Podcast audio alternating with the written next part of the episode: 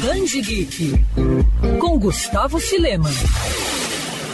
Fundada em 2003, a editora Intrínseca figura como um dos principais nomes do mercado de livros. O grupo já foi responsável por trazer ao Brasil títulos marcantes da literatura, como A Menina que Roubava Livros e Coraline, além de fenômenos culturais, como as sagas Crepúsculo e Como Treinar Seu Dragão. A editora também se destaca pela publicação de quadrinhos, numa lista que traz sucessos premiados e elogiados por crítica e público, como O Árabe do Futuro, Black Hammer e Coragem. É justamente sobre esse assunto que o Band Geek bateu um papo com Talita Perissé, a editora de aquisição de livros jovens da Intrínseca. Como é que é feito o processo de escolha para publicação em quadrinhos pela editora? A gente acompanha muito o que está acontecendo lá fora e no Brasil. A gente também recebe muito material dos agentes com que a gente tem contato, dos editores, que submetem esses materiais para análise. E além disso, nós temos os nossos scouts, essas pessoas, esses profissionais, que são responsáveis por acompanhar os lançamentos e também discutir com a gente o que está sendo submetido e os projetos futuros. Então,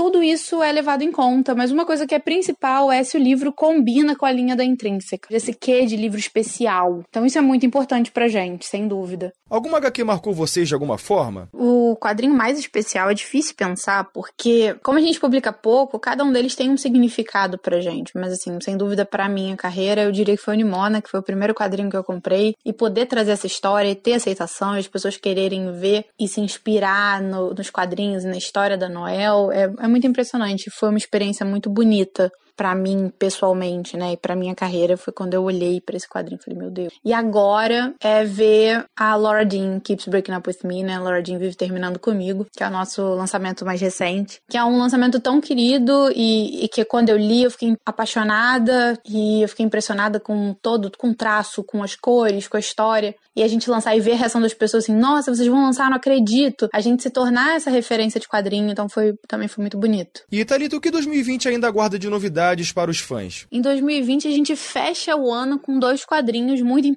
muito importantes pra gente. A gente fecha o ano com Laura Jean Vive Terminando Comigo e com Royal City, do Jeff Lemire, que é um nome muito, muito querido pra gente. Já é um nome da casa, um autor que a gente gosta muito. Então, 2020 promete isso, mas 2021 promete muito mais. A gente está muito animado com pensar 2021 e poder botar os nossos quadrinhos e expor mais ainda essa arte que é tão importante pra gente. E Tarita, por quais motivos você acha que o Árabe do Futuro caiu no gosto dos fãs? É difícil pensar por que o Árabe do Futuro caiu no gosto das pessoas, porque no final das contas, para mim, tem muitos aspectos. Para mim, principalmente, é, é como o Riad conta de maneira muito sensível essa infância dele e ele tem esse olhar que é muito legal, ele consegue ter esse olhar de criança quando ele tá contando a história, lembrando dele dessa época época e ao mesmo tempo sendo tão rígido com os acontecimentos, essa honestidade de contar a história da família dele e deixar essa porta aberta para a gente invadir a vida da família e acompanhar tudo e acompanhar os erros, os acertos,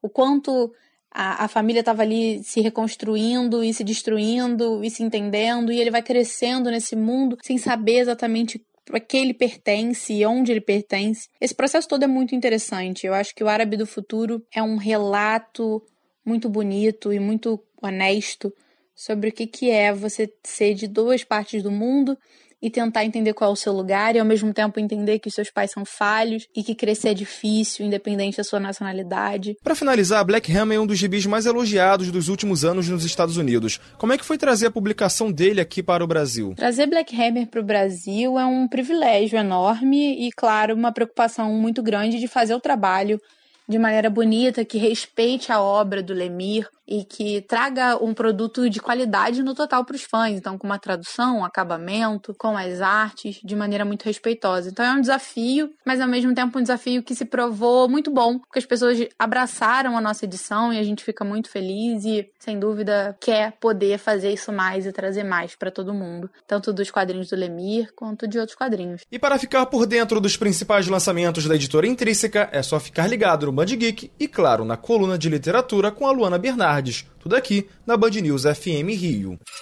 Quer ouvir essa coluna novamente? É só procurar nas plataformas de streaming de áudio. Conheça mais dos podcasts da Band News FM Rio.